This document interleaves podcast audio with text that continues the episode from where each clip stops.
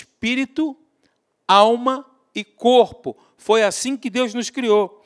Então, nessa constituição, aliás, a nossa constituição é essa: espírito, alma e corpo. Até aqui tudo bem, né? Mais didático do que isso é impossível, tá bom? Quero ser simples aqui, de forma que até uma criança possa entender o que eu estou dizendo. Claro como água.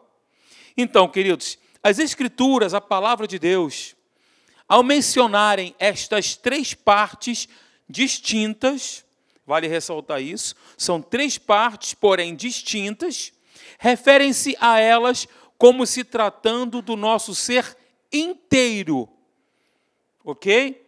Da nossa plenitude.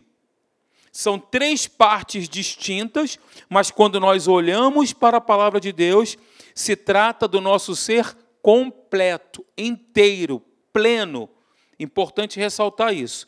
Veja o que diz o texto em 1 Tessalonicenses, capítulo 5, versículo 23, que está aí na tua tela, que você está me acompanhando agora. Veja, examine o texto comigo. Que o próprio Deus de paz faça vocês completamente puros. Eu estou lendo na versão da NBV, ok?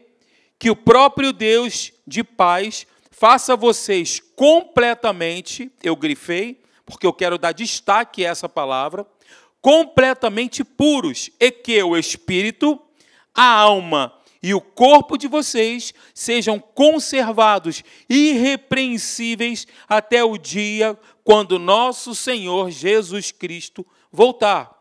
Eu quero que você preste atenção nessa palavra completamente. Eu até coloquei aí. Eu achei que tinha colocado, mas não coloquei. Essa palavra, esse termo completamente, é importante observar porque faz toda a diferença no contexto desse texto aí. Faz toda a diferença. Para o escritor desse livro, a santificação completa, você está vendo isso no texto em tela? A santificação completa é a conservação irrepreensível das três partes: do espírito, da alma e do corpo. De novo, que o próprio Deus de paz faça vocês completamente puros, ou seja, espírito, alma e corpo. Ok? Maravilha. Mas as escrituras, elas fazem uma distinção muito clara entre espírito e alma, o que é muito mal compreendido nas igrejas hoje. As escrituras fazem essa distinção. Ambos compõem aquilo que nós chamamos de homem interior. Quando nós falamos homem interior, compõe o espírito e a alma. 2 Coríntios, capítulo 4, versículo 16 da base porque eu estou dizendo aqui. Mas são distintos entre si. Há um versículo que traz muito, muito, que traz luz acerca dessa diferença, e eu me refiro aqui a Hebreus capítulo 4, versículo 12. Olha que interessante.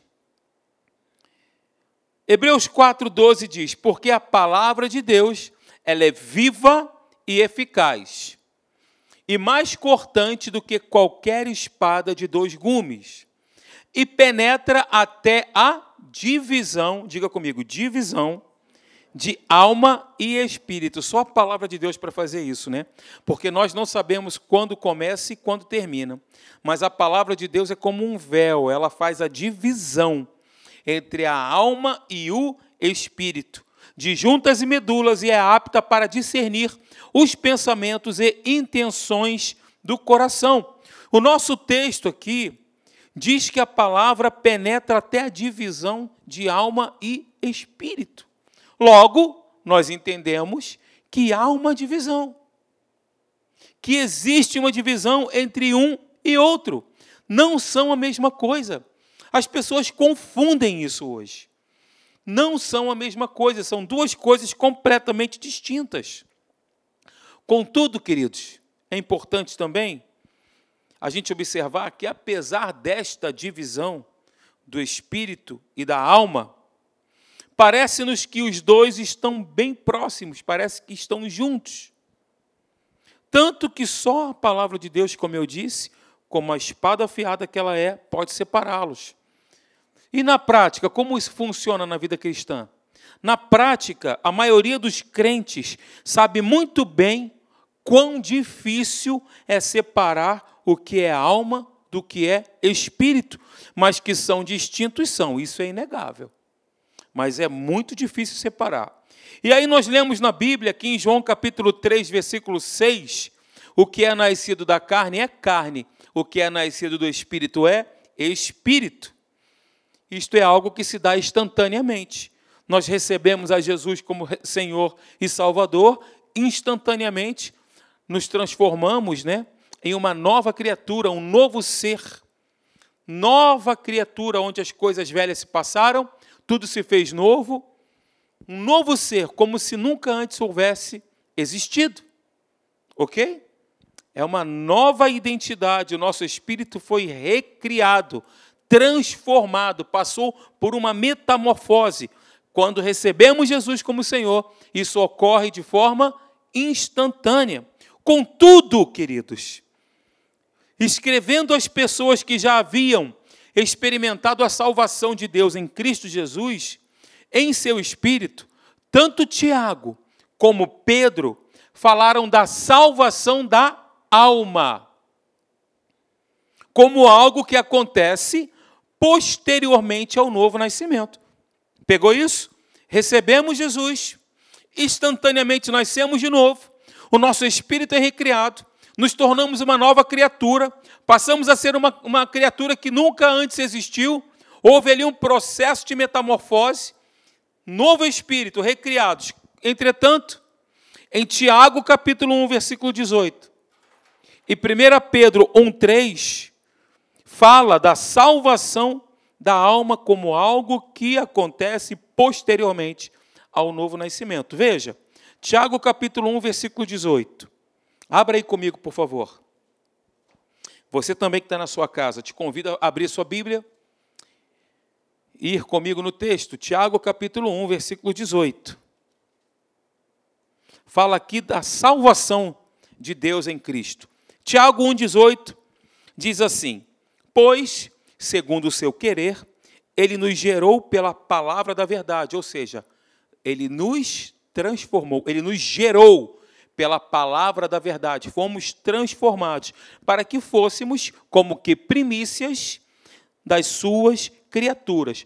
Agora, avança um pouquinho aí no versículo 21, porque no versículo 21 fala da salvação da alma.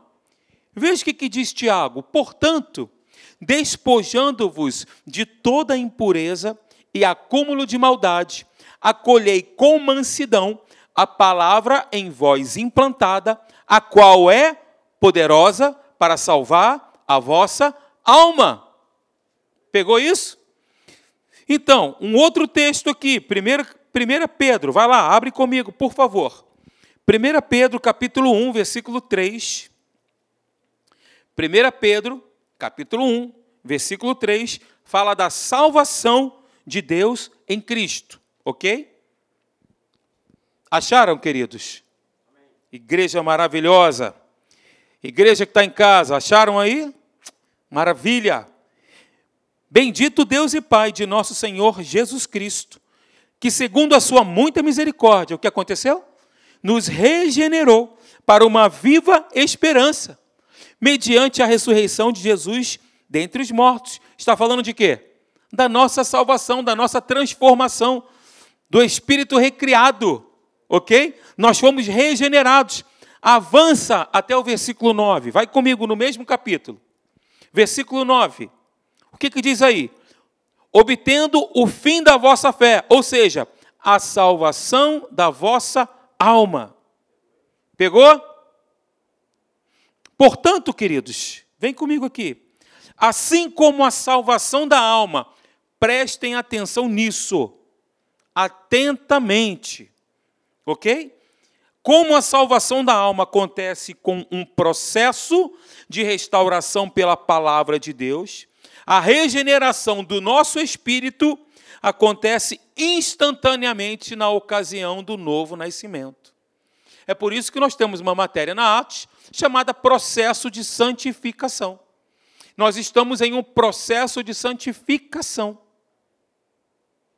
Salvação da alma. O nosso espírito, sim, foi regenerado, transformado, novas criaturas, mas a alma precisa ser salva.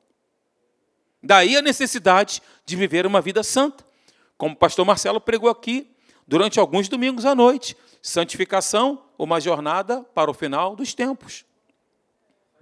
Ok?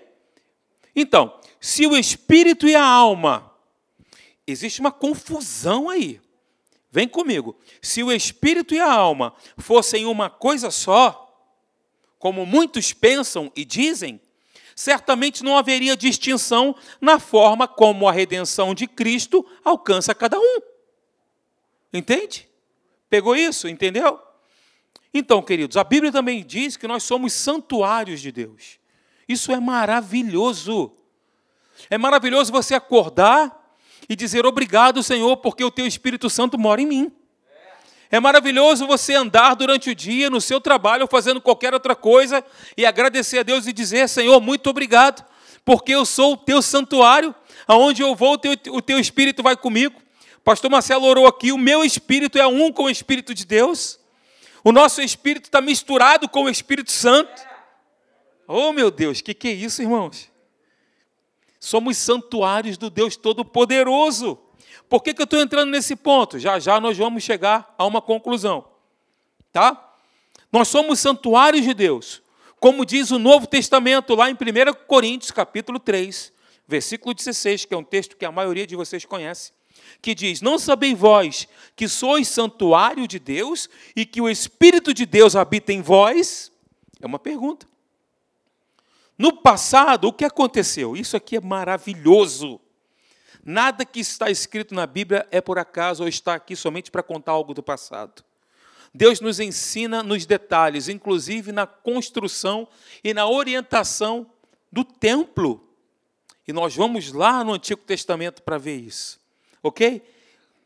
Olha que interessante. No passado, Deus ordenou que lhe construíssem um santuário, e Deus fez isso com detalhes que ele mesmo havia dado, sob a direção de Moisés, e o povo de Israel construiu. E o povo fez. Mais tarde, o que aconteceu? Mais tarde, Salomão construiu um templo magnífico, um templo, um templo magnífico, um templo lindo. Salomão construiu aquele templo é, em lugar da tenda do tabernáculo. E a história diz que quando o povo israelita foi levado para o cativeiro babilônico, para a Babilônica, para a Babilônia, o templo foi demolido, foi queimado, foi quebrado, foi destruído. E somente depois do regresso do povo, na época lá de Esdras né, e Neemias, vocês conhecem né, isso, é que ele foi reconstruído. Estou fazendo aqui um overview. Nas três vezes que o templo foi construído, seguiu-se a direção inicial que o Senhor havia dado a Moisés. E a casa do Senhor sempre teve, isso é legal, hein? Sempre teve três ambientes distintos. Sempre.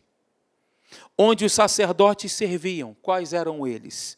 Santo dos Santos, o Santo Lugar e o átrio exterior. Os três templos que foram construídos tiveram exatamente esta composição. Foram construídos assim. Logo, nós podemos dizer que o santuário sempre foi tripartido, assim como nós. Assim como Deus nos criou. Espírito, como eu falei lá no início para vocês, alma e corpo. Eu quero trazer para vocês aqui uma imagem do tabernáculo, que vai dar para nós uma, um entendimento maior. Eu não vou entrar em detalhes, muito embora seja muito rico nós falarmos sobre cada detalhe aqui do tabernáculo, isso ia edificar muito a gente, porque tudo aqui aponta para Jesus de Nazaré, Jesus o Cristo, o Messias, Yeshua Hamashia. Tudo aqui aponta para Jesus, por exemplo, o candelabro as colunas do templo, a mesa do propiciatório, a arca da aliança, enfim, tudo aponta para Cristo. nós não vamos entrar nesse detalhe, eu só quero te mostrar para que você possa, juntamente comigo, entrar mais no texto para ter uma amplitude maior, ok? Na tua compreensão, no seu entendimento. Então, no Novo Testamento, queridos, nós vemos, o que, que nós vemos? Fica aí com a imagem do templo, mas vem comigo aqui para o Novo Testamento de novo. No Novo Testamento, nós vemos uma nova ênfase quanto ao santuário de Deus. Eu li o texto, 1 Coríntios capítulo 3, versículo 16, sobre o santuário de Deus que somos nós. Essa é a ênfase. E ela já não tem mais nada a ver com os templos que foram construídos. É interessante, eu queria que você abrisse a sua Bíblia comigo lá em Atos, Atos, capítulo 7, versículo 48. Eu amo a palavra de Deus. Você ama a palavra de Deus? Ó oh, Senhor, quanto amo a tua lei. Ela é minha meditação de dia e de noite. É muito bom, gente nós podermos compartilhar as palavras, a palavra viva de Deus, né? Atos 7, versículo 48. Olha que interessante. Na sua última pregação, Estevão declarou isso daí. Mas o Altíssimo não habita em templos feitos por mãos de homens. E antes de tornar-se o primeiro mártir da igreja, o que, que ele fez? Ele depositou esta mensagem no coração do seu perseguidor, que mais tarde viria a escrever que o santuário de Deus somos nós, que foi o apóstolo Paulo. A Bíblia diz que Paulo consentia na morte de Estevão. E, é, e isso que ele disse aqui ficou tatuado no coração do apóstolo Paulo e ele escreveu as cartas falando dessa revelação e dessa verdade no nosso tempo, no Novo Testamento, na nossa época, época que nós vivemos hoje. A igreja, em seu início, compreendia muito bem isso. Quando Jesus bradou na cruz, está consumado, quando ele disse isso, o que aconteceu então? Aquele véu ali, ó, do templo, ele se rasgou de alto a cima. Ali você está vendo onde tem um candelabro, esse é um, um, é um santuário aberto para que você possa ter uma visão da divisão interna dele. Lá onde tem a arca da aliança, eu não estou com uma ponteira aqui, senão ficava até mais fácil para eu te mostrar, mas você está entendendo. Ali tem o candelabro e lá dentro tem a arca da aliança. O que separava ali o santo lugar do santo dos santos era um véu. E aí, quando Jesus, lá no Gólgota, lá no Monte da Caveira, quando ele morreu, ele disse, estava para morrer, ele disse, está consumado. Lá no templo, lá, o véu se rasgou, de cima a baixo. Qual é o simbolismo disso? Que já não existia mais separação. Porque somente os sacerdotes podiam entrar no Santo dos Santos para ministrar. Agora o acesso estava liberado. Todo aquele que recebia Jesus como Salvador e Senhor Pode entrar, ó, sejam bem-vindos, a casa é sua. Pode entrar no Santos dos Santos com toda ousadia, diante do trono da graça e do Cordeiro, porque Ele derramou o seu sangue e nos deu esse acesso maravilhoso de entrar no Santo dos Santos. Amém, queridos? Então, olha, veja bem. A partir desse momento, o que aconteceu? A presença de Deus deixou de estar restrita ao templo e o nosso Pai, digam, meu Pai, o meu paizinho querido, veio fazer morada em mim, em nós que somos nascidos de novo. Meu Deus, glórias ao nome do Senhor. Dá glória a Deus na sua casa aí, dá.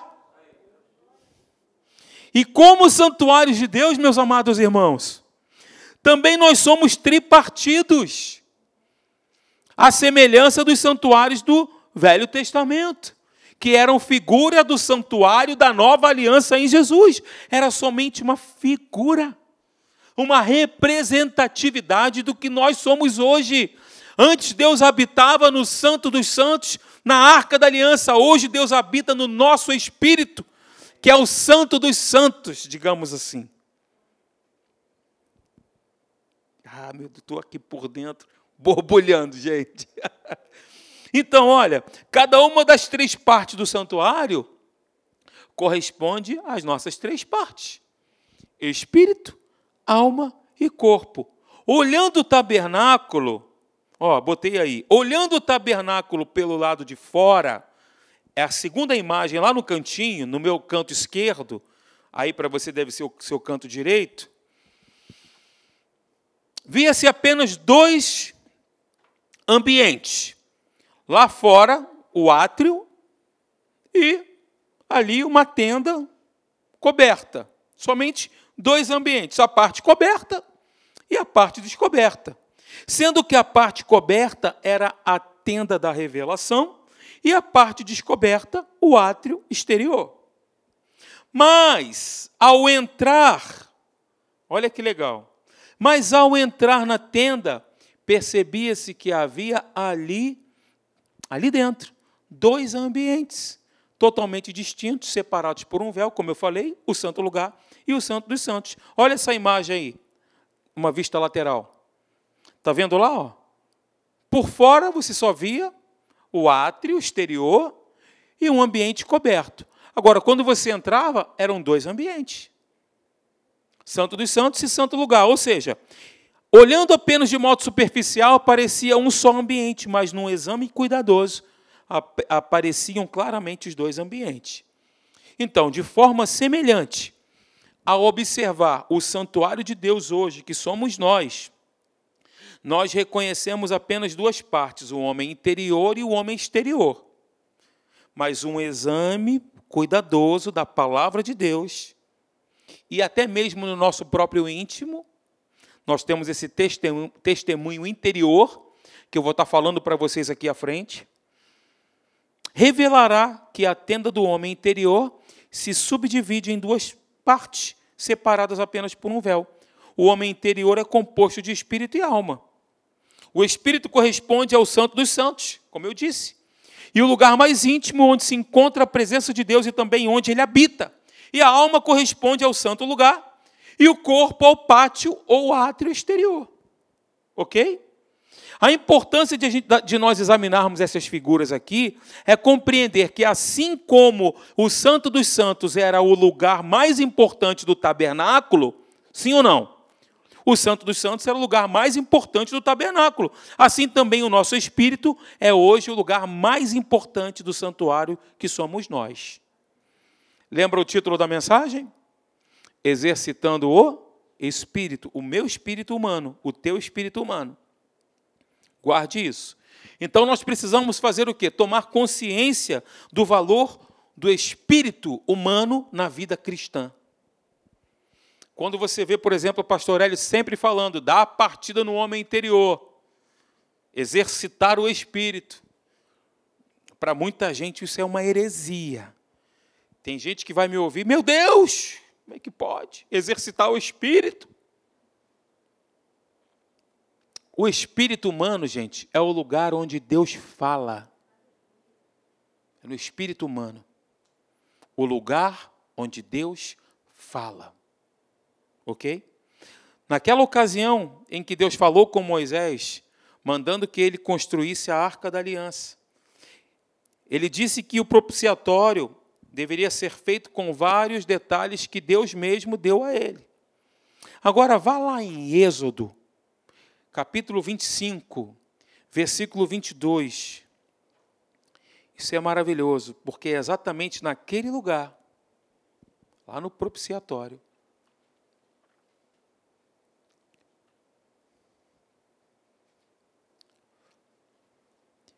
Êxodo capítulo 25, versículo 22. Deus disse o seguinte: Olha, ali virei a ti e falarei contigo. Ali virei a ti e falarei contigo. Portanto, no Santo dos Santos, lugar da arca que Deus falava. E hoje, na nova aliança, como isso funciona? Funciona assim. O Senhor continua falando no lugar mais íntimo do santuário onde está a sua santa e gloriosa presença. E este lugar em nós corresponde aos santos dos santos, que é o nosso espírito. Paulo mencionou isso ao escrever aos irmãos aqui em Roma. Ele disse: Romanos capítulo 8, versículo 14, nós citamos aqui várias vezes, porque todos os que são guiados pelo Espírito de Deus, esses são filhos de Deus. O Espírito Santo, então, como ele nos guia? De que forma o Espírito Santo nos guia?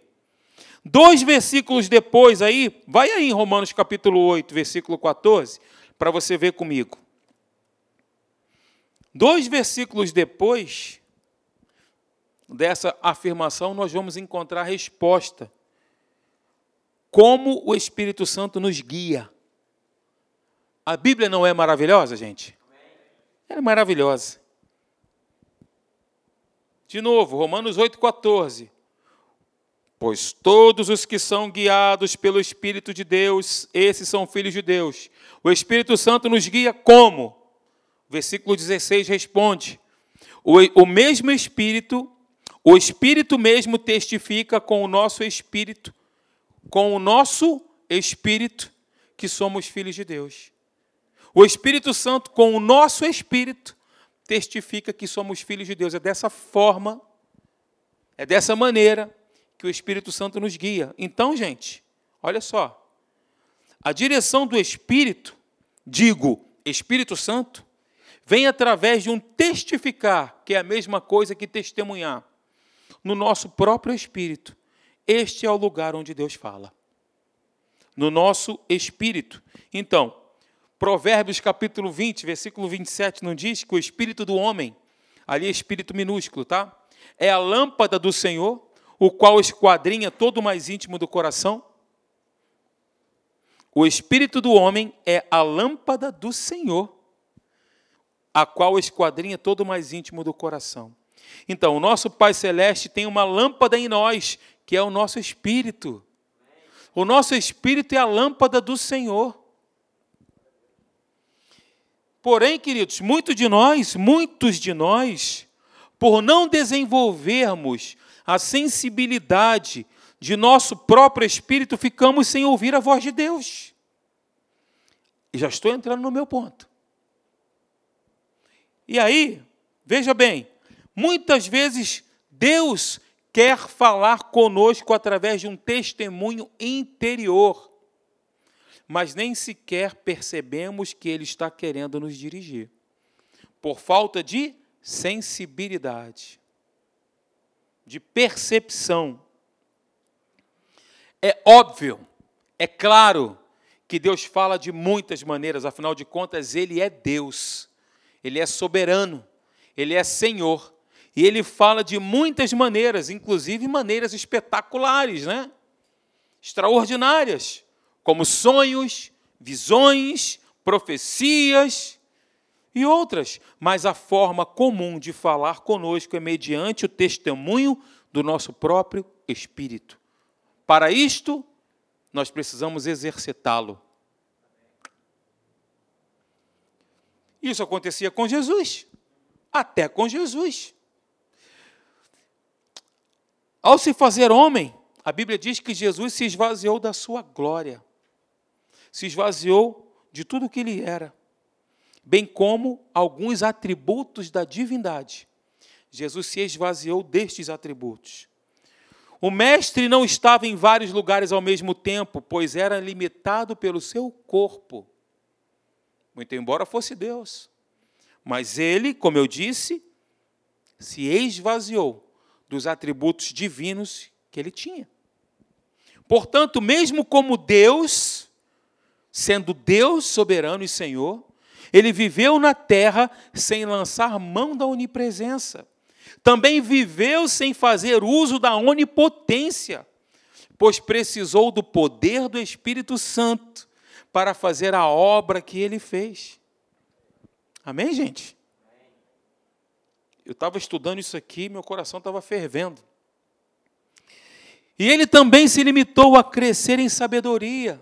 A Bíblia diz que com 12 anos ele estava no templo ele crescia na graça e no conhecimento. Jesus se esmerava no estudo. Aquele que ensina, esmere-se em fazê-lo. Você que prega a palavra de Deus tem que ler, tem que estudar a Bíblia, tem que buscar a Deus. E ele também se limitou a crescer em sabedoria e conhecimento, e quando revelava segredos e pensamentos dos corações dos homens, ele precisava ouvir o Espírito Santo, pois não se movia no atributo divino da onisciência, e sim na dependência do Espírito Santo. A mulher no poço é um exemplo, mulher samaritana. Jesus revelou a ela tudo o que ela vivia, os maridos que ela tinha. Ele lançou mão dos seus atributos divinos, mas ele dependia do Espírito Santo para ser usado e se mover nesses dons do Espírito Santo. Jesus dedicava-se a isso também. Nós vemos aqui nas Escrituras, ele saía para orar, retirava-se para orar. Jesus estava no templo, entrava na sinagoga, expunha a palavra, pregava. Sensibilidade do Espírito de Jesus estava apurada, perceptivo ao Espírito Santo, ao mover do Espírito Santo. Jesus viveu nesta terra como um homem cheio do Espírito Santo e é por isso que nós podemos imitá-lo. Ele viveu nessa terra como um homem cheio do Espírito Santo e é por isso que nós podemos imitá-lo. Se ele tivesse andado nessa terra como Deus, pensa comigo. Usando traz usando obviamente os atributos da divindade. Jamais poderia dizer que faríamos as mesmas obras que ele fez e até maiores. Jamais isso poderia ser dito. Mas ele então dependia do Espírito Santo e sabe onde o Espírito Santo falava com ele? Sabe aonde? No mesmo lugar que fala conosco, em nosso espírito. Para nós finalizarmos, abra comigo em. Não, não, não abra, não. Eu vou projetar para você aqui. Eu coloquei. Veja bem, olha só. Marcos capítulo 2, versículo 8. Mas Jesus logo percebeu aonde? Em seu espírito, que eles assim arrazoavam dentro de si e perguntou-lhes: perguntou-lhes: Por que arrazoais desse modo em vossos corações? Vamos lá nesse texto, esse texto é maravilhoso. Para nós encerrarmos, Marcos capítulo 2, por favor. Marcos 2, 8. Só para a gente encerrar agora.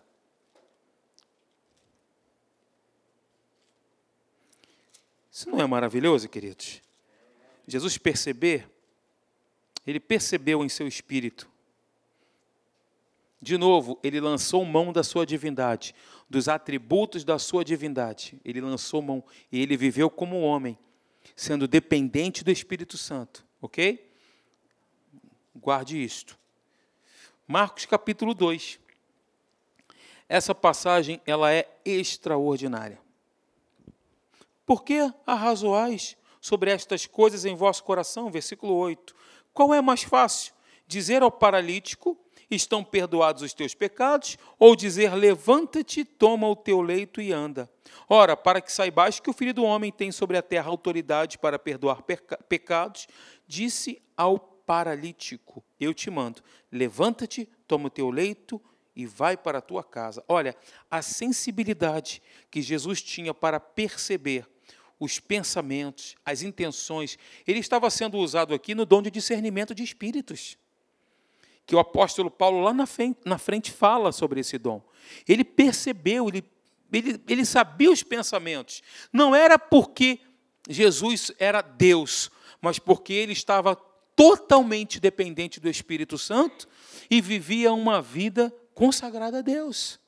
Nós vamos entrar aqui, se Deus permitir, se Jesus não voltar antes, no ponto que eu quero trabalhar com vocês sobre essa questão da sensibilidade, como se adquirir isso.